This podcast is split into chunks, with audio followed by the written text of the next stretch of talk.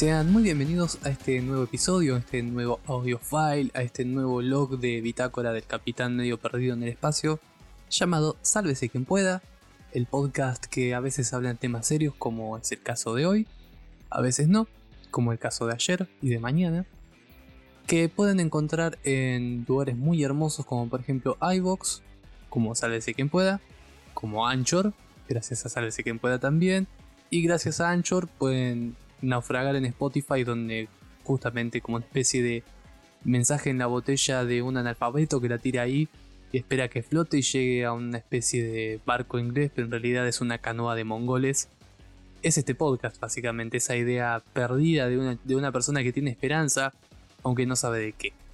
Y en el programa de hoy vamos a hablar un poco sobre uno de los temas que viene conmocionando al mundo de las comunicaciones desde hace unas semanas ya, sobre todo por lo volátil, por lo poco informado, o sobre todo porque justamente está medio enmarañado el asunto y con varias capas de las cuales, sobre todo con la información que hemos conseguido, que no es mucha, es un tema que es sensible e interesante a la vez, y es el caso Huawei o Huawei, como les guste más pronunciarlo, la empresa telefónica, la empresa de comunicaciones chinas que ha sido baneada justamente de Estados Unidos y afectaría esta decisión a todo el mundo por diferentes razones. Vamos a ir más o menos buscando ciertas ideas y mezclando la información que hemos logrado, por lo menos desde la producción de este programa, almacenar y analizar para tener una idea sobre cómo viene la situación, sobre cómo se dieron las cosas y un poco especular también sobre cómo se van a dar, qué es lo que se afecta y qué es lo que realmente pasaría o podría llegar a ser el objetivo real detrás de esta movida, que es un poco más compleja que simplemente joder a, Huawei por las cuestiones que parecerían ser la, la norma.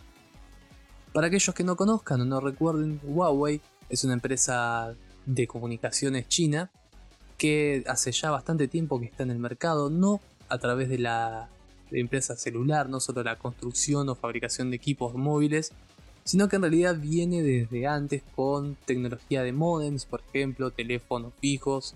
Acá incluso en Argentina llegó a través de móviles, de, digo, de modems de internet móvil, de los que se conectaban a USB, imagínense. Por ejemplo, si vos tenías Claro, tenías ZTE, si tenías Movistar y Personal, tenías Huawei. También los primeros modems de Speedy eran, eran Huawei. Así que hace ya rato que está metida en la, en lo que sería la lucha y la puja por las telecomunicaciones. Y es una empresa que hace ya un tiempo, quizás imitando a ZTE, decidió sacar su propio equipo a través de la ventaja de que justamente casi todas las empresas de celulares y productores de equipos ensamblan en China. Básicamente dijeron, bueno, nosotros tenemos los planos, nosotros copiamos, hacemos nuestro equipo y lo vendemos más barato porque es lo mismo, o sea, lo hacemos nosotros. Esa movida generó una gran nueva ola de equipos que son de mediana gama, precio de baja gama, y de alta gama, precio de media, que hace que muchos consumidores tengan un equipo interesante a mitad de precio y sea una buena opción para justamente consumidores promedios o consumidores que no están deseosos de la marca, sino de las prestaciones de un equipo que realmente es bastante interesante y bastante básico. En su composición no tiene nada demasiado loco, pero sin embargo cumple con las exigencias del usuario normal.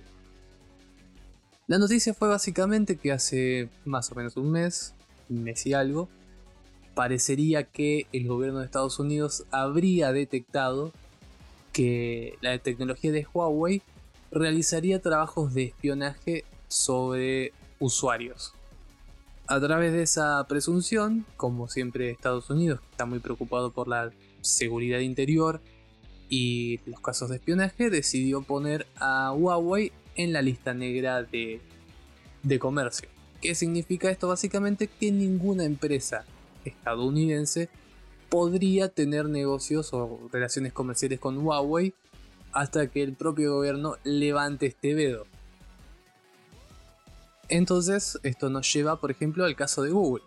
Google es una empresa de origen estadounidense que de golpe y raje se vio obligada a justamente dejar de tener relaciones comerciales y carnales también con Huawei por esta cuestión de que el gobierno te presiona a no hacerlo a justamente riesgo de comerte una multa multimillonaria y un montón de garrones que no son buena onda para digamos una empresa como Google que depende mucho de su estructura y de su fan. Sí, si bien es controversial esto que dije, porque realmente Google está en todos lados y es el dueño de la mitad de las cosas que pasan en Internet, mucho de eso depende del buen nombre que tiene. Entonces esto salió a disparar justamente determinadas cuestiones y como siempre muchos medios de comunicación que no estaban tan dispuestos a chequear las noticias salieron a tirar la primer ola de paranoia sobre tu teléfono va a ser bloqueado. Va a quedar inútil y va a ser una especie de ladrillo. Eso es básicamente la primera capa del problema sobre cómo justamente acontece sobre, sobre este problema, si se quiere. Pero también hay que tener una consideración que creo que la mencioné un poco por arriba recién, y es que todo esto son supuestos. Porque justamente al tratarse de cuestiones de orden nacional y de seguridad interior, Estados Unidos tiene como una cuestión totalmente operativa de cualquier país un secreto nacional importante. Entonces todo esto son presunciones. Tenemos la presunción y tenemos que confiar en que Estados Unidos dice la verdad cuando menciona que justamente Huawei espía. Por lo que parece, en realidad sí sería cierto, porque hoy en día todo servicio informático almacena datos y los manda a servidores. El problema es que, por lo que parecería, Huawei los mandaría al gobierno chino, lo cual sí es un problema. Pero sin embargo también es cierto que Estados Unidos lo que no tolera es que no se lo manden a ellos. Esto es curioso porque no es la primera vez que justamente una empresa es agarrada infragante y robando datos. Si se acuerdan, en 2017, Cambridge Analytica básicamente le pasó exactamente lo mismo. Había conseguido datos de Facebook a través de una vuelta como diciendo son datos para análisis universitario y con eso modificaron y tuvieron mucha injerencia en los resultados de las elecciones estadounidenses. Facebook es altamente conocido por robar datos. Google es hartamente conocido por robar datos. Sin embargo, todas esas empresas están bien porque claramente no le venden los datos al gobierno chino. O, vuelvo a decir, presuntamente no le venderían los datos al gobierno chino. Porque todo está en su posición y no hay pruebas sólidas por lo menos conocidas a los medios de comunicación o al público en general. Todo esto es todo secreto de sumario por cuestiones de inteligencia. La segunda capa de este problema es cómo carajo puede afectar al usuario de los servicios de los teléfonos si justamente estamos hablando de una empresa que se dedica a la telefonía sobre un sistema móvil como Android que supuestamente sería de uso open source, o sea que cualquiera lo puede modificar, por lo tanto nadie sería el dueño real del sistema de Android. Bueno, eso es cierto a medias.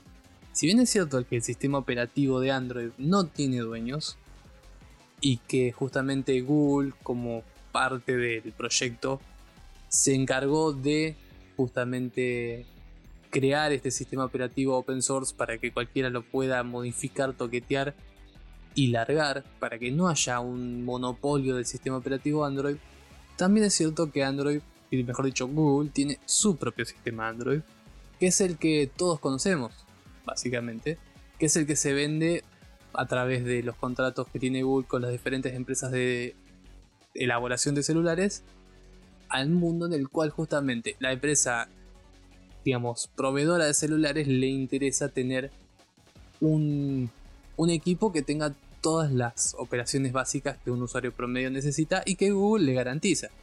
Caso YouTube, Gmail, Google Service, un store que le permite actualizar estas, estas y un montón de otras aplicaciones automáticamente, un servicio de actualización constante del sistema operativo y un montón de otras facilidades que entre comillas también son medias dudosas y de una cuestión incluso si se quiere de espionaje y otras cositas lindas y hermosas que Google nos hace día a día cuando tenemos el celular. De hecho, no me sorprendería que mientras está cargándose mi teléfono también esté como tomando ciertas cuestiones y después me venda esos datos a mí para que me parezcan publicidades hermosas sobre por qué la política es invasiva y esas cosas hermosas que vivimos hoy en día. Entonces, bueno, recapitulando, el problema que es la segunda capa de, este, de esta situación es cómo afecta a los usuarios de Huawei esta nueva cuestión y este nuevo bloqueo.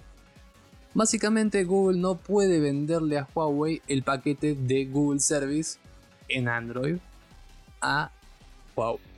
Eso es lo que complica porque justamente Huawei estos nuevos equipos que estaría sacando, no los anteriores, los que ya están ensamblados, los que ya están a la venta, esos, por justamente una cuestión de irretroactividad, no se podrían tocar, esos ya están ensamblados, ya están con Android funcionando, ya, o por lo menos por ahora, no habría manera alguna de justamente modificar esa situación. Esos teléfonos están y funcionan como cualquiera.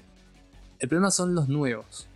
Y el problema es que justamente para salir a competir, ahora Huawei se ve obligado a hacer dos cosas. La primera es tomar Android, que es el sistema que ya está y que es un Android básico que no tiene absolutamente nada, y armar un Android que sea un sistema operativo propio de Huawei. No es la primera vez que se hace, de hecho justamente hay muchas versiones de Android hechas por, por personas y grupos que tienen muchas prestaciones, desde mejoras en determinadas cuestiones como por ejemplo juegos o seguridad o incluso, qué sé yo, por ejemplo, fluidez o sacar justamente los servicios de Google a través de lo que son los celulares éticos para tener un sistema operativo en el cual vos tengas el control de todo. Eso existe. De hecho, por ejemplo, yo tengo Xiaomi y me parece que Xiaomi tiene una versión modificada de Android que es el MIUI. Que si bien tiene un store oficial de, Google y tiene varios Google Service, es como que el sistema operativo de Android va por otro lado y es íntegramente chino. La cuestión aparte es que justamente si Google no puede comercializar con Huawei, cómo Corno va a conseguir las aplicaciones, que es lo que le importa al usuario promedio. Bueno, a través de una tienda de aplicaciones aparte.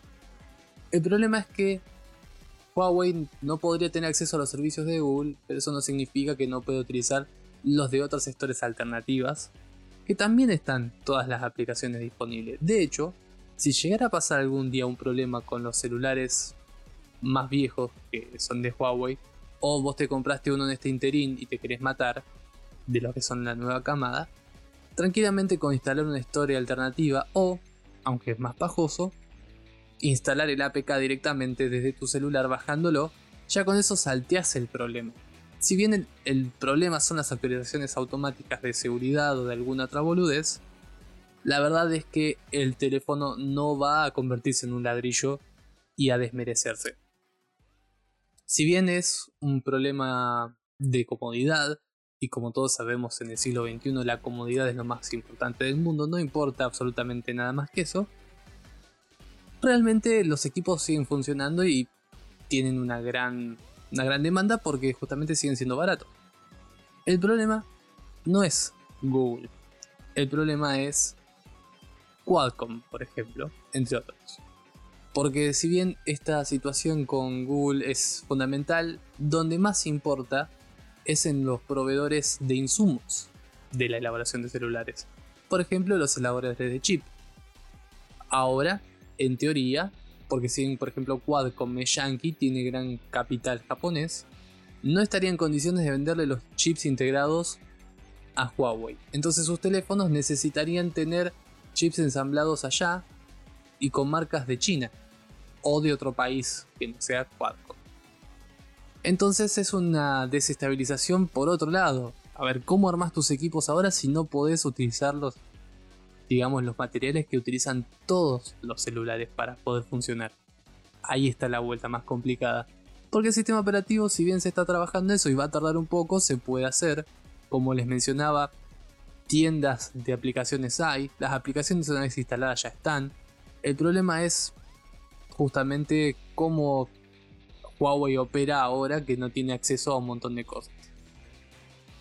Lo cual nos lleva a la tercera parte. ¿Por qué carajos esto pasa?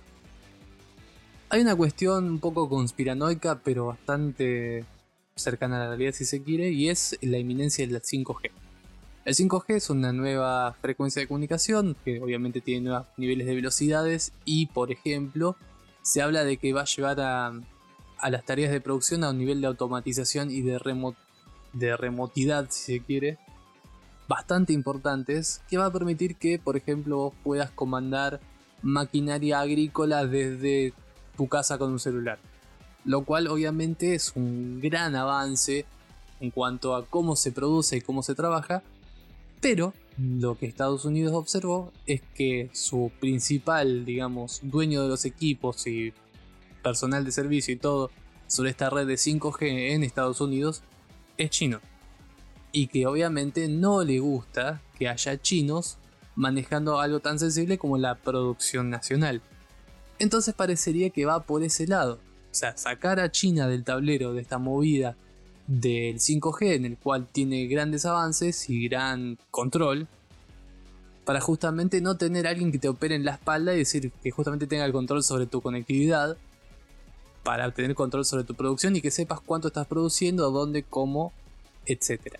Lo cual es una movida típica de Estados Unidos. O sea, es lógica dentro de Estados Unidos. De Estados Unidos no le gusta controlar, pero ama controlar a todos los demás.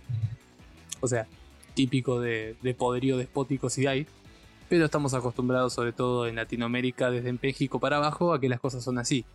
Estados Unidos se mete, Estados Unidos te pone un gobernante, te saca un gobernante, te controla el dólar, te controla la producción, no hagas lo mismo con Estados Unidos porque Estados Unidos se enoja como un nene chiquito o como Donald Trump, que es más o menos lo mismo.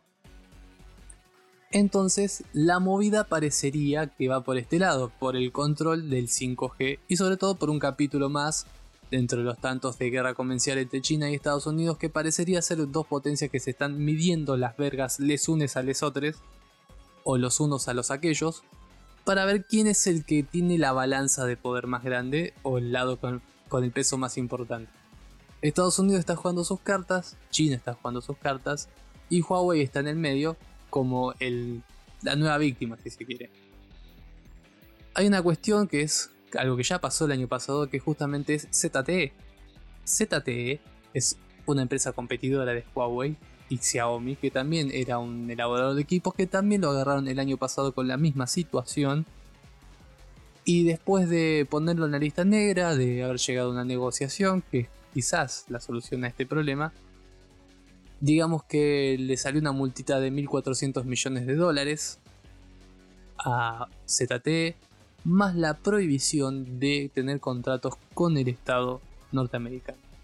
O sea, que quizás el objetivo final de esta movida es hacer lo mismo con Huawei.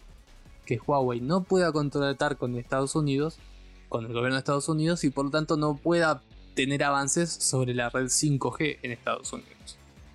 Lo cual no sería nada ilógico y quizás sería una movida, entre comillas, inteligente para tener el control o tener, digamos, una idea sobre quién es el que realmente va a manejar esta nueva manera de comunicarse.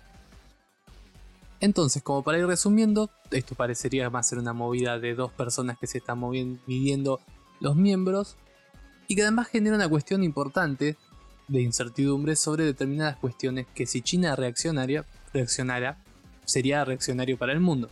Porque todos sabemos que la gran mayoría de las cosas de las cuales consumimos en el mundo se ensamblan en China. Por ejemplo, PlayStation, por ejemplo, Xbox, por ejemplo, PCs, por ejemplo, ropa, por ejemplo, todo. Básicamente, las cosas que te venden Sony las ensambla una subsidiaria o una tercerizada en China. Por ejemplo, Foxconn. Y si China se pusiera la gorra respecto de que o no que va a elaborar Foxconn, Básicamente la caída de las inversiones y acciones y consumo de Estados Unidos y el resto del mundo sería altamente influenciado porque China decidiría cerrar la producción de todos los bienes que el resto del mundo consume y sería una catástrofe interesante. No creo que pase porque son personas entre comillas civilizadas y es como el límite sobre qué es lo sobre qué tanto se puede tirar la cuerda de esta mini guerra comercial, pero es interesante. Y como dato de color para cerrar, que es una cuestión que es importante saber, es que justamente nosotros estamos hablando y sufriendo y padeciendo sobre los celulares Huawei y cómo esto puede afectar o no a la telecomunicación, pero sin embargo en Estados Unidos no se permite la venta de Huawei desde nunca. Nunca ingresó un celular Huawei a Estados Unidos y el bloqueo de los celulares de Huawei afecta a todo el mundo menos a Estados Unidos. Esto fue un nuevo episodio de Sálvese quien pueda, nos pueden encontrar en un montón de lados. Si quieren complementar, hacer alguna comentación o algo, comentación, comentancia también. Si quieren hacer un comentario, lo pueden dejar en iBox, pueden dejar una nota de audio en Anchor y después algún día lo hablaremos. Siéntense bienvenidos, Log Mutante es mi usuario en Twitter. Nos vemos la próxima vez y vamos a escuchar un tema de metal chino, para variar, para demostrar que somos multicultura y multiplataforma. Así que nos vemos en el próximo audio.